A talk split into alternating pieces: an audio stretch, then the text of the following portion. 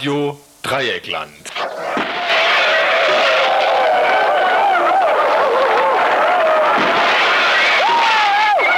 Tagesinfo.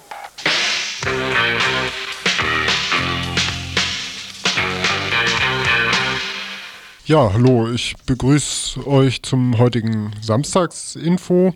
13. September 1996. Ja, folgende Themen haben wir vorbereitet. Als erstes führen wir ein Gespräch mit einer Vertreterin der Gruppe Demos aus Kopenhagen. Äh, sie ist heute hier, äh, um eine Veranstaltung in der KTS Vauban zu machen. Als zweites Thema haben wir eine Kurzmeldung zu dem zu der Ablehnung des Klageerzwingungsverfahrens in Sachen Mord an Wolfgang Grams. Danach noch eine Kurzmeldung, ähm, die die Bedrohung von Abschiebung durch Abschiebung von Benjamin Ramos Vega betrifft. Danach, das ist noch nicht sicher, versuchen wir noch Informationen zu bekommen aus dem Wendland, was heute an dem Tag B gelaufen ist. Da ging es wohl um Aufmerksammachung von mangelhaften, maroden Brücken auf dem Weg, auf dem der Castor transportiert werden soll. Und schließlich haben wir vielleicht, ist auch noch nicht sicher, ob wir das äh, dann spielen werden, einen Beitrag zu, zur IG Bau, dem Entsendegesetz und illegalen Arbeitern auf dem Bau. Der, ein Beitrag, der sich mit diesen Themen auseinandersetzt. Die Telefonnummer hier, wenn ihr anrufen wollt, ist die 0761 31 028 und bevor wir jetzt zu dem Studiogespräch kommen, ähm, noch etwas Musik. Stop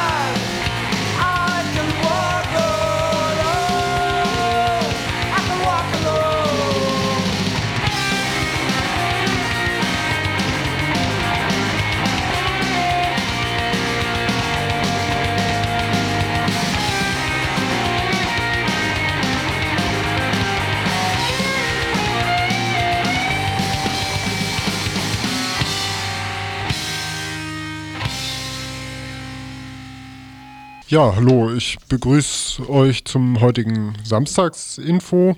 13. September 1996.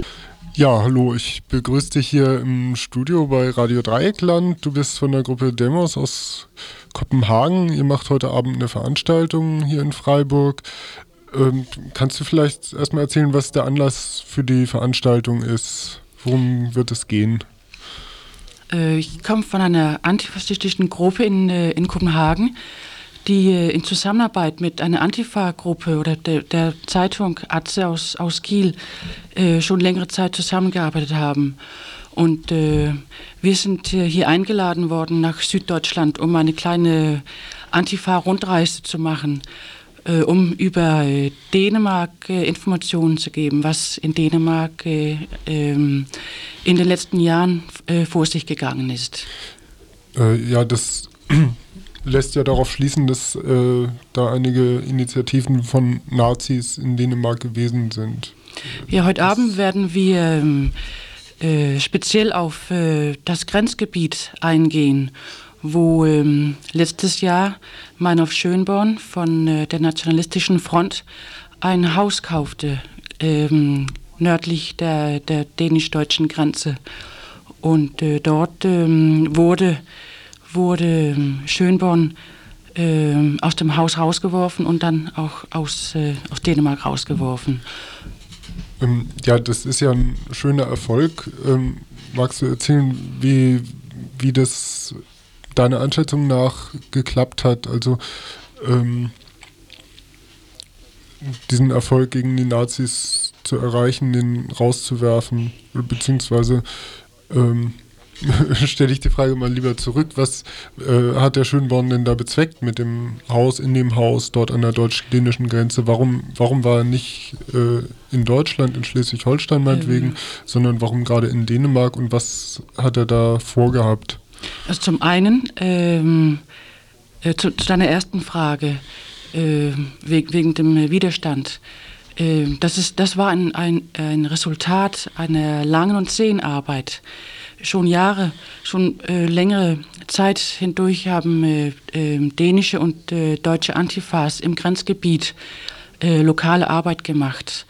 Es fing an, äh, 1993 äh, hat die äh, Antifa-Arbeit dort unten schon angefangen. Und äh, wir haben mit der Lokalbevölkerung guten Kontakt bekommen.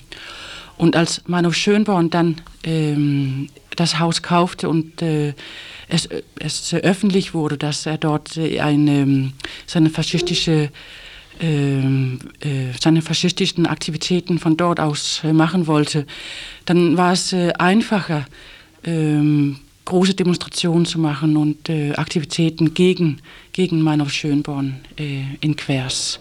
Das heißt, das, das, heißt der Ort dort. Und zum, äh, zur anderen Frage, dann war es ja so, dass Meinhof Schönborn und die nationalistische Front oder die, die nationalistische Front von Meinhof Schönborn wurde im Herbst 92 ähm, verboten. Und deshalb äh, suchte Meinhof Schönborn nach ähm, äh, nach einer ausländischen Base, von, von wo er dann seine, seine Aktivitäten weiterführen konnte. Und da, war, da waren die, ähm, die, äh, die alten Nazis, die sich auch im Grenzgebiet aufhalten, die waren ihm dabei behilflich. Und die haben so eine ganze, ähm, eine ganze äh, Verteiler, ähm, äh, Verteilerarbeit dort, dort geleistet. Das heißt, dass sie dort ähm, ähm, verbotene äh, faschistische Literatur und, und äh, Material, das haben sie äh, von Dänemark nach Deutschland eingeschmuggelt. Und wir nennen das Versorgungslinie Nord. Wir haben auch ein Buch darüber geschrieben, zusammen mit der Atze. Und ähm, ähm, das war irgendwie ähm, ein, ein, eine sehr wichtige ähm, äh, ähm, Gegend, wo, wo sie ähm, versuchten auf jeden Fall, diesen Verkehr nach Deutschland zu führen. Also dieses Zentrum kann ich mir dann vorstellen als neonazistische Infozentrale für Deutschland im Grunde. Äh, nein, eine Verteilerzentrale. Äh, das Haus mhm. diente als, ähm, ähm, ähm, als Lager von äh, verschiedenen ähm, äh, narzisstischen äh, T-Shirts und Videos und äh, Musikkassetten und, äh, und äh, äh, faschistische Literatur, die in Deutschland verboten ist und die dann eingeschmuggelt wurde über die Grenze. Was mich jetzt noch genauer interessieren würde, wie kam der Erfolg zustande, den Nazi da rauszuschmeißen? Es gibt ja faschistische Zentren, ich denke jetzt Hetendorf in Niedersachsen zum Beispiel, äh, da wurde es noch nicht geschafft. Äh, liegt es an der Bevölkerung? Äh, was für ein Spektrum hat da den Widerstand getragen? Waren das vornehmlich autonome ähm, oder ja, wie, wie habt ihr das geschafft? Ja, zum einen äh, ist es natürlich provokativ, dass deutsche Nazis in Dänemark sich sesshaft machen und versuchen, ähm, faschistische und äh, narzisstische Arbeit und Aktivitäten dort zu machen. Das ist zum einen ein, eine Provokation. Aber das andere, was ich schon vorher gesagt habe, dass es bedeutet auch sehr viel, dass, ähm, äh, dass äh, dass wir einen guten, dass wir von den antifaschistischen Gruppen sowohl in äh, Kopenhagen und auch äh, aus Kiel, dass wir schon vorher mit den Leuten im Grenzgebiet dort Kontakte hatten und ähm, die Leute mit Informationen oder den Leuten Informationen geben konnten über die Leute im, über die Leute, über Schönborn und über zum Beispiel der andere Nazi, der dort im Grenzgebiet lebte, war Thies Christoffersen, ein ein Deutscher, ein Altnazi. Äh, er war äh, ist ehemaliger SSer und der hat dort schon jahrelang gewohnt, seit 86 in einem kleinen Ort, nicht so weit von, von, äh, vom Ort, wo, äh, wo Schönborn sein Haus hatte. Und ähm, er hat dort lange Zeit leben können, ohne dass da irgendwie Aktivitäten waren oder größere Aktivitäten auf jeden Fall. Und ähm, wir glauben, das ist eine Kombination der, der Provokation dass, dass ein, ein, ähm, ein Nazi, noch ein Nazi ins, ins, äh, ins dänische Ausland ging, ging. Und dann die, ähm, die Arbeit, die wir aufbauen konnten über, über längere Zeit. Und dann war es ähm, eine Zusammenarbeit zwischen der Lokalbevölkerung und äh, Demos in Kopenhagen und der antifaschistischen Aktion. Das ist die autonome, autonome äh, Antifa in, in Kopenhagen. Und dann der, ähm, der Ärzte in, äh, in Kiel. Und äh, wir glauben, dass es, dass es diese Kombination war, die, die, die zum Erfolg, die zum Erfolg, ähm, die es zum Erfolg brachte. Naja. Ja, dann hätte ich eine letzte Frage. Wofür steht der Name Demos? Ah, das ist griechisch und bedeutet das Volk. Ah ja. Eine, ich möchte noch sagen, dass, dass wir glauben, ja. es, ähm, dass es ein, eine oder wir wissen, dass es die Versorgungslinie Nord gab, dass es, dass die, die verbotene Literatur nach Deutschland eingeschmuggelt wurde. Und wir wissen, dass äh, sie von Holland ausgeht und äh, von, äh, ja, in, im Grenzgebiet um Holland herum. Und wir glauben oder nehmen an, dass es vielleicht auch eine Versorgungslinie Süd gibt. Also hier, genau in diesem, in diesem Gebiet herum von Frankreich und der Schweiz und so. Deshalb sind wir eigentlich auch hier, um, um darauf aufmerksam zu machen, dass es, es vielleicht auch hier irgendwie auch über die Grenzen etwas vor sich geht. Aber du weißt nicht, ob es äh, hier ähnliche Organisationsstrukturen, Kontakte über die Grenzen hinweg gibt? Das wissen wir nicht. Das wissen wir nicht. Aber wir haben, wir, wir, wir, wir, wir glauben, dass es vielleicht so ist. Und äh, deshalb ist es, ist es natürlich unsere Aufforderung, dass dass äh, die Leute, die hier unten wohnen, die Antifas, die hier unten wohnen, ähm, darauf aufmerksam sind und vielleicht, vielleicht auch in, in dieser Hinsicht hin Antifa-Arbeit machen. Aber es ist eine lange und zähe Arbeit. Ja, dann würde ich sagen, wenn du jetzt nichts noch ganz Wichtiges nachschieben willst, ähm, bedanke ich mich, dass du hier warst im Studio. Und dann gibt es sicherlich noch viel ausführlichere Infos und die Möglichkeit zum Nachfragen heute Abend auf der Veranstaltung, 20 Uhr in der KTS Vauban.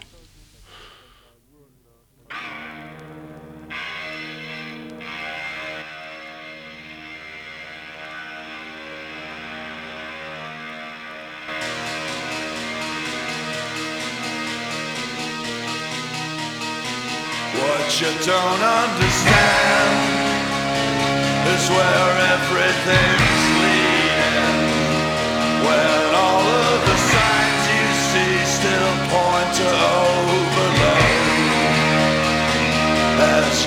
reach out your hand.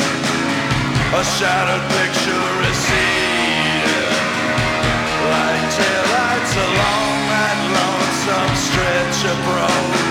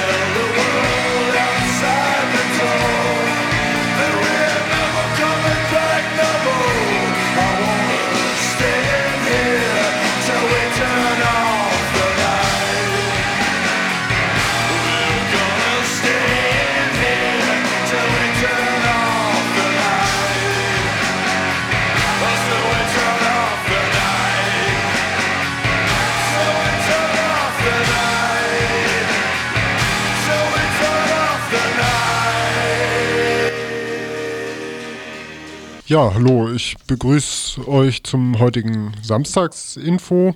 13. September 1996. Das Klageerzwingungsverfahren, mit dem die Eltern von Wolfgang Grams eine Anklage gegen GSG 9 Beamte wegen Mordes an ihrem Sohn im Sommer 1993 in Bad Klein erreichen wollten, wurde vom Oberlandesgericht Rostock am 29. März abgewiesen.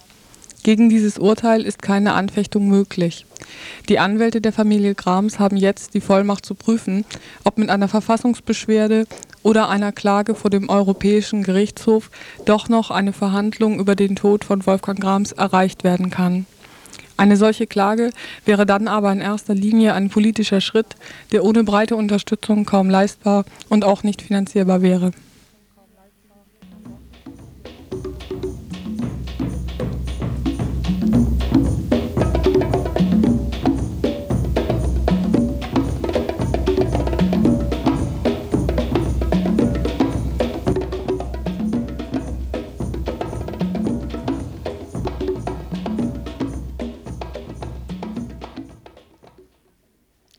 Entscheidung des Verfassungsgerichtes über die Auslieferung des spanischen Staatsbürgers Benjamin Ramos Vega an Spanien wird noch in diesem Monat erwartet.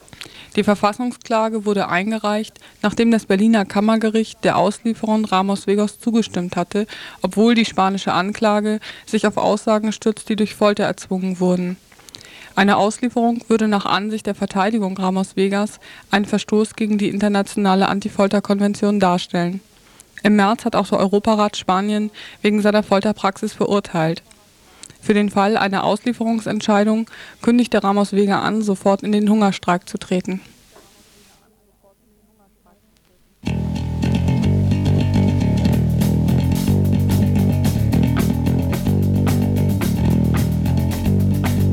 When I was a young girl, I always had this dream of a better life. I never could accept my fate. To be living on the mercy of the rich man working his soil. So many stories about all those who crossed that river in the far, far north of the land. So many sleepless nights in desperation.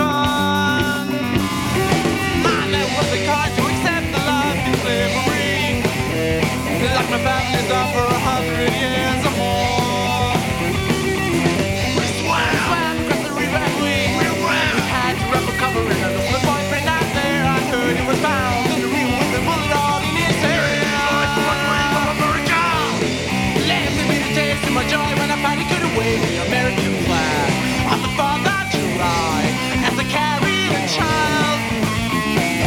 and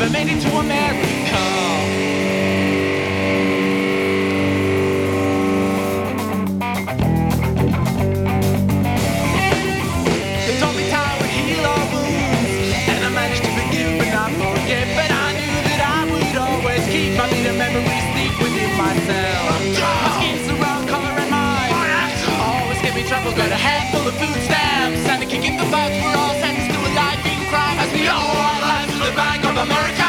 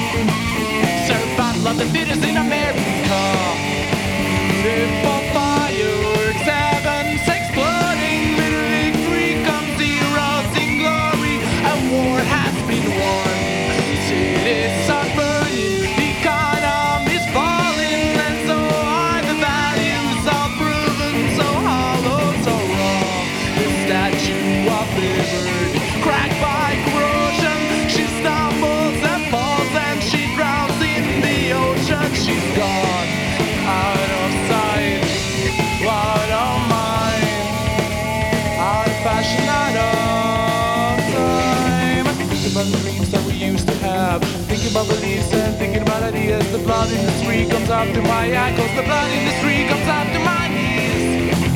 Everything better in America. Everything is nicer in America. The blood in the street comes up to my eyes. I'm seeing red, and I swear we are gonna burn the American flag. Our illusions are gone.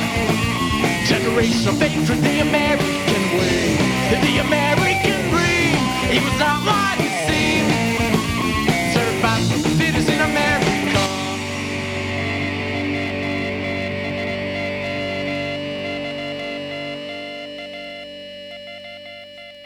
Ja, hallo, ich begrüße euch zum heutigen Samstagsinfo. 13. September 1996. So, ja, jetzt haben wir live am Telefon jemand aus dem Wendland, der uns äh, was zum heutigen Tag B erzählen kann. Kannst du uns hören? Offensichtlich hört er uns nicht. Doch, ich kann dich hören. Äh, ah ja, gut. Denn ja, äh, Tag B, sonst wird zum Tag X mobilisiert oder X hoch 2. Äh, wofür steht das B heute? Das B steht für die Brücken und zwar den maroden Zustand der Eisenbahnbrücken im Wendland. Es gibt zwei mögliche Schienentransportwege zum Verladekran in Dannenberg. Der eine geht über Uelzen, der andere über Lüneburg. Nur noch die Lüneburger Strecke wird dreimal täglich befahren, die Uelzener Strecke überhaupt nicht mehr. Äh, es ist lange an diesen Strecken nichts mehr gemacht worden. Die Brücken sind in einem erschreckend schlechten Zustand. Dazu gibt es auch ein ingenieurwissenschaftliches Gutachten äh, einer Hamburger Firma, die besagt, dass diese Brücken keine Sicherheit mehr gewährleisten. Ja. Wirklich vorstellen muss man sich, da sind Risse drin, da wachsen Bäume in diesen Rissen, das Wasser läuft direkt vom Gleiskörper äh, runter auf die Straße, die unter der Brücke lang geht. Die Eisenteile sind komplett verrostet. Ja, so sehen diese Brücken aus und wir gehen sagen, dass das, dass es äh, ein Sicherheitsrisiko ist, so eine heiße Fracht da zu transportieren. Und darauf sollte heute aufmerksam gemacht werden. Ja, darauf aufmerksam gemacht. Was habt ihr konkret gemacht? Was ist gelaufen in, im Wendland und ums Wendland am heutigen Samstag? Es gab drei Treffpunkte, Uelzen, Lüneburg und Dahlenburg. Von dort aus äh, sind Gruppen von Leuten mit bis zu 600 Leuten äh, jeweils Brücken besuchen gegangen, um dort die entsprechenden Stellen zu markieren, die auf Unsicherheiten hinweisen. Und in welcher Form ist das markiert worden? Wie können wir uns das vorstellen?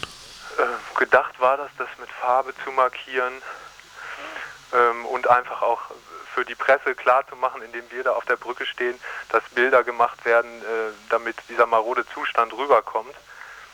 Äh, das Malen war nicht sehr erfolgreich, äh, weil der BGS einen Großeinsatz gefahren hat. Äh, ich war auf einer Strecke mit vielleicht 80 Leuten an einer Brücke. Äh, wir haben allein drei Mannschaftshubschrauber des BGS, die dann jeder 50 Leute auf ausgespuckt haben, auf uns gezogen. Insofern äh, waren die Aktivitäten etwas eingeschränkt. Aber alle drei äh, Punkte, Uelzen, Lüneburg und Dahlenburg, sind auf den Gleiskörper gekommen. Ähm, dann vielleicht eine letzte Frage. Gab es äh, Übergriffe von der Polizei, vom BGS? Gab es Festnahmen? Es gab in Lüneburg Übergriffe, die haben da sehr hart durchgegriffen. Äh, insgesamt neun Festgenommene, die aber jetzt wieder auf freiem Fuß sind und leider auch zwei Verletzte. Also die sind mit Armen umdrehen und Tritten gegen das Knie wurden Demonstranten traktiert. Ähm, ja, aber es ist dann doch bei leichten Verletzungen bei diesen beiden Leuten geblieben. Ja, dann danke ich dir für die Informationen und sage viele Grüße ins Wendland. Ja, ich danke auch und ich hoffe, wir sehen uns am 27. auf den diversen Tschernobyl-Demos und natürlich eine Woche später zum Tag X im Wendland. Ja, danke. Tschüss. Bitte tschüss.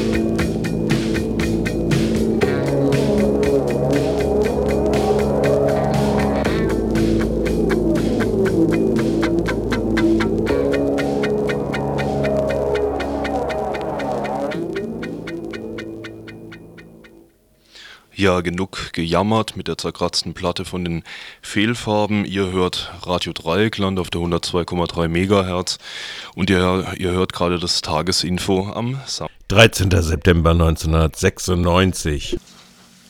Das sogenannte Bündnis für Arbeit treibt prächtige Blüten. Einzelne Vertreter der IG Bauen, Agrar, Umwelt können nur noch in dem magischen Dreieck Arbeitslosigkeit, Deutsche, Nicht-Deutsche denken. 150.000 arbeitslose Bauarbeiter zählt die Gewerkschaft und ihre Aufgabe ist es, ihr Klientel wieder in Lohn und Brot zu bringen. Die Strategien, wie dies gelingen soll, sind ein Paradebeispiel dafür, wie defensiv im Sinne der Arbeiterinnen und Arbeiter das Bündnis für Arbeit ist, von antikapitalistisch ganz zu schweigen, und wie aggressiv auf der anderen Seite dieses nationale Bündnis für Arbeit ist, wenn es sich mit dem mal unterschwelligen, mal offenen Rassismus trifft aggressiv gegenüber illegalen ausländischen Arbeitern, die auf dem Bau zu Dumpinglöhnen ausgebeutet werden.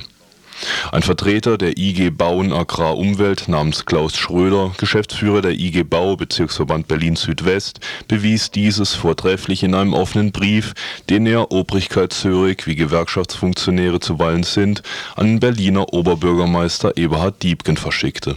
Im besagten Brief, der die Überschrift Arbeitslose Bauleute trägt, schreibt er folgendes durch die Schwarzarbeit, die illegale Beschäftigung, die Kontingente für Auslandsarbeiter aus Osteuropa und die wirtschaftliche Öffnung für EG-Firmen und deren Arbeitnehmer wurde ein Sud gekocht, der nicht mehr überblickt, geschweige denn in ordentliche Bahnen geführt werden kann.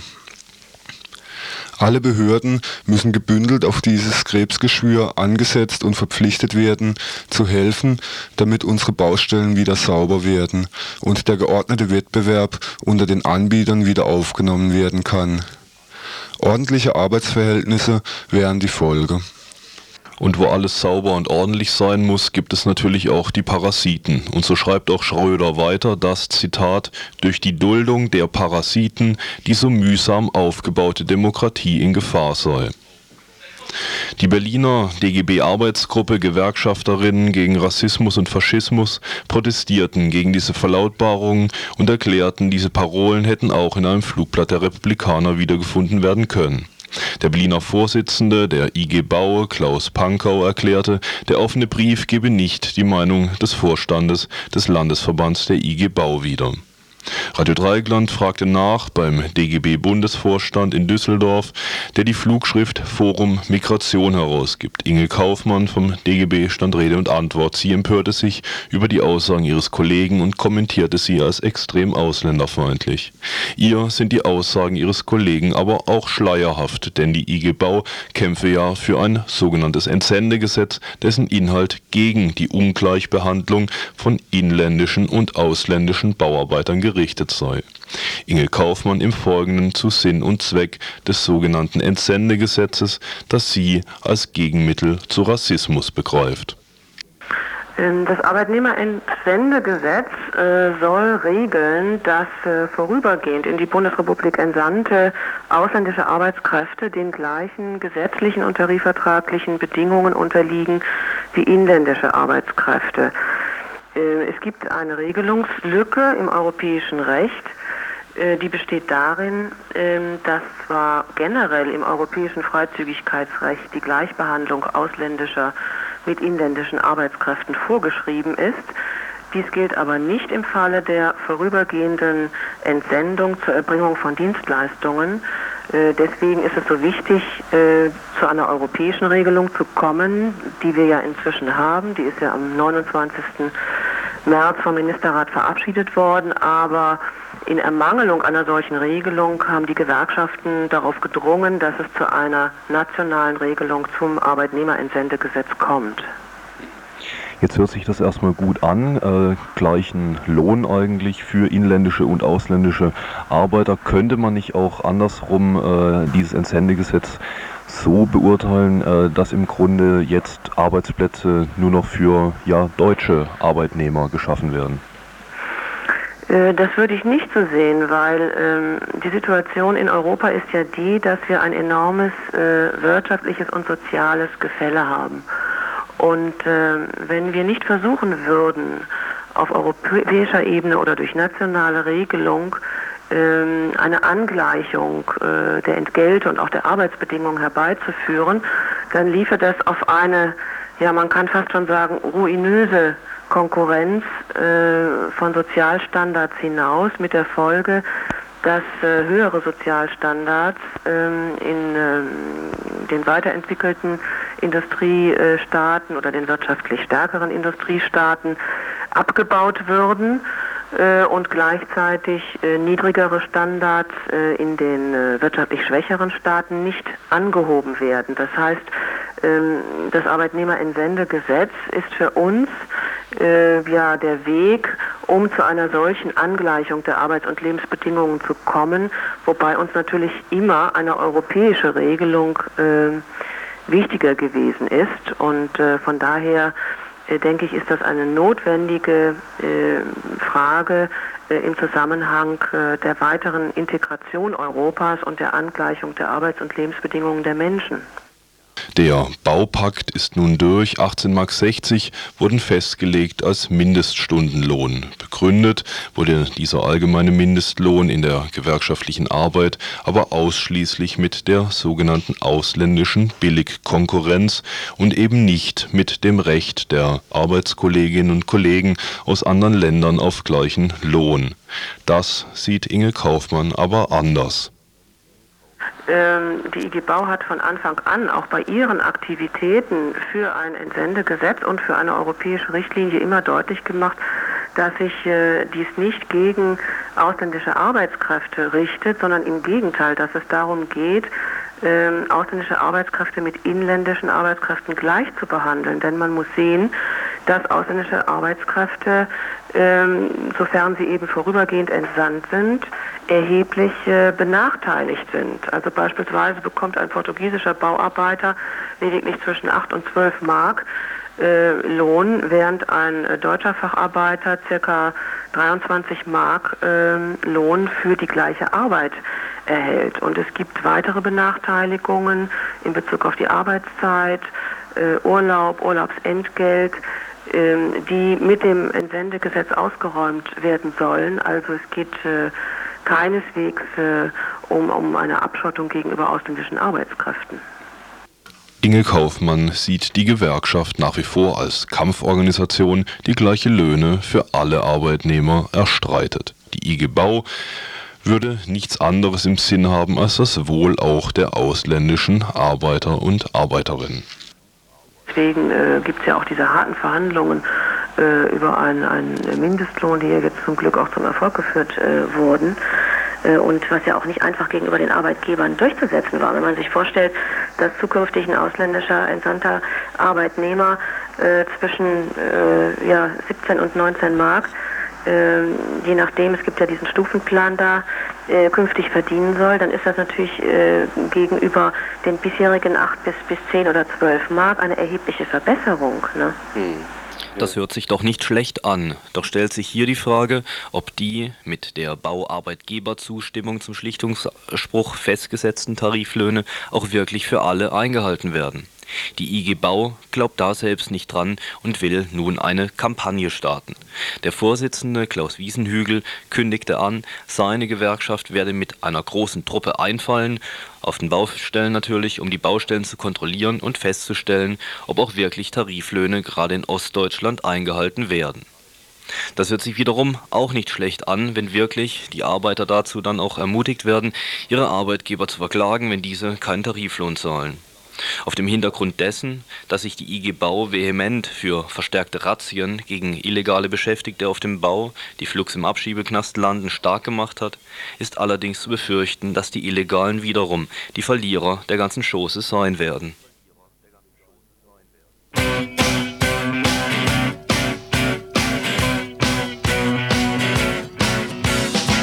Ich war dabei, mir eine Art von Verschwinden, den Tod bezwingt, auszudenken und ließ mich nieder, wo ich mich beherrsche, in den Liedern und in den Sätzen nahm ich kein Ende, nur eine Wendung zurück zum ersten Bild, das wäre zu erfinden, geriet zum Strudel in ein Recycling und sah das Ende in sich verschwinden.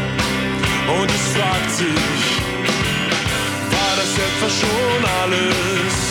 Lügt denn die Welt und wenn nicht, ist sie am Ende im Rückstand gegenüber der Moral der Geschichte. Ich war dabei, eine Art von Verschwinden, die den Text bezwingt zu erfinden. Andere Reime auf die Geschichte nicht auszudenken. Und ich verlor an Gewicht, genau wie die Gedichte, geriet in ein Rauschen. Oder waren das die Mittel, mit denen ich mich bewegte? Die Erfindung einzutauschen. Und es fragt sich, war das etwa schon alles? Lügt denn die Welt und wenn nicht, ist sie am Ende im Rückstand gegenüber der Moral der Geschichte?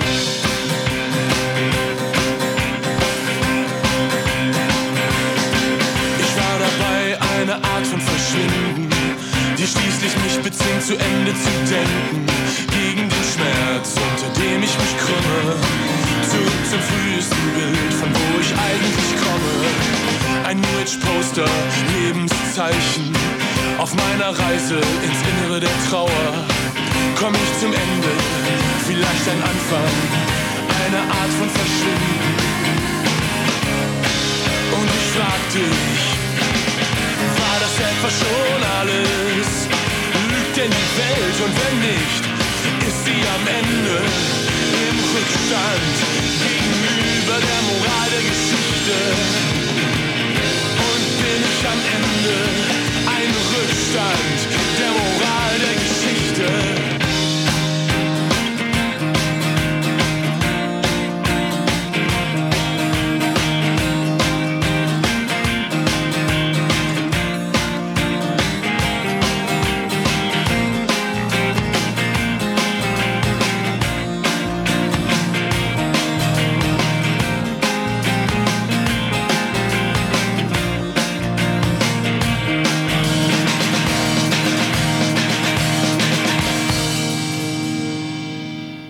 13. September 1996. Das Lied ist zu Ende. Wir kommen zu den Veranstaltungshinweisen. Ja, fangen wir mal an mit dem einfachsten. ja, ihr hört, wir sind wieder im, in Stress geraten, jetzt kurz vor Schluss dann doch noch. Ne, wir hatten auch schon vorher Stress. Also, die Filme im kommunalen Kino. Ähm, so, äh, ja, gefunden. Also, um 20 Uhr heute Abend, Samstag, ähm, im kommunalen Kino, um 20 Uhr Busters Bedroom, um 22 Uhr der Film des Monats Verhängnis. Als weiteren Veranstaltungshinweis haben wir die Gruppe Theater Impuls spielt Brechts Drei Groschenoper. Ja, steht hier so. 20. April, also heute Abend um 20 Uhr im großen Saal der Studentensiedlung. Studentensiedlung steht ja auch so. In der Sundgauallee 36. So, dann würde ich sagen, spielen wir nochmal einen Trainer, ein bisschen Musik, bis wir weit besser organisiert sind.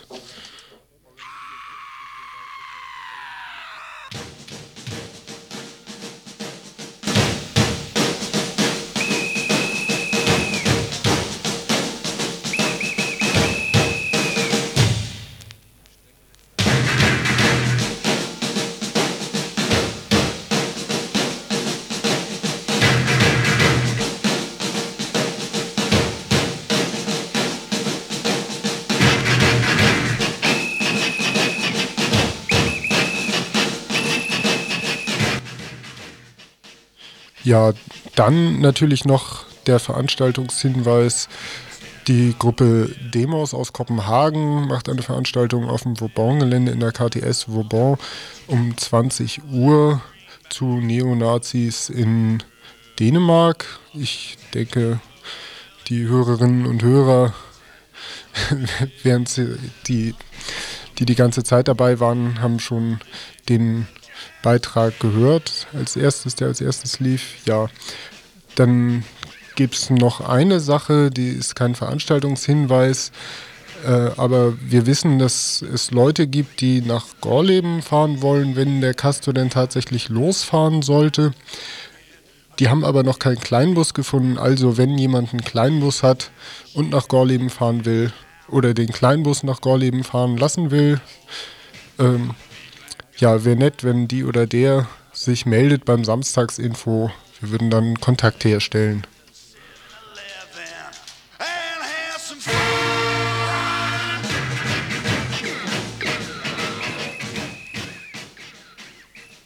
So, falls da jemand ihr oder sein Auto zur Verfügung stellen wollen würde, äh, dann teilt es doch mit dem Samstagsinfo. Da haben wir ein Fach im Infobüro.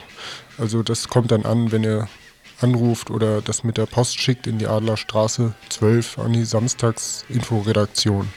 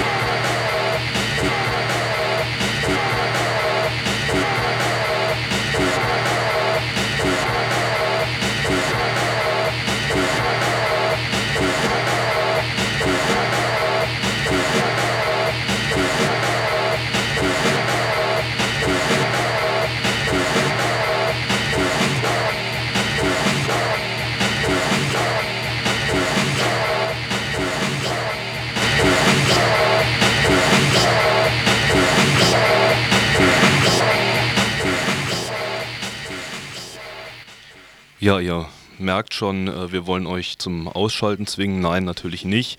Das war das Samstagsinfo ähm, auf der 102,3 Megahertz. Wir verabschieden uns jetzt schon. Es ist 18 Uhr. Die nachfolgende Redaktion wird bald kommen. Und wir sagen Tschüss.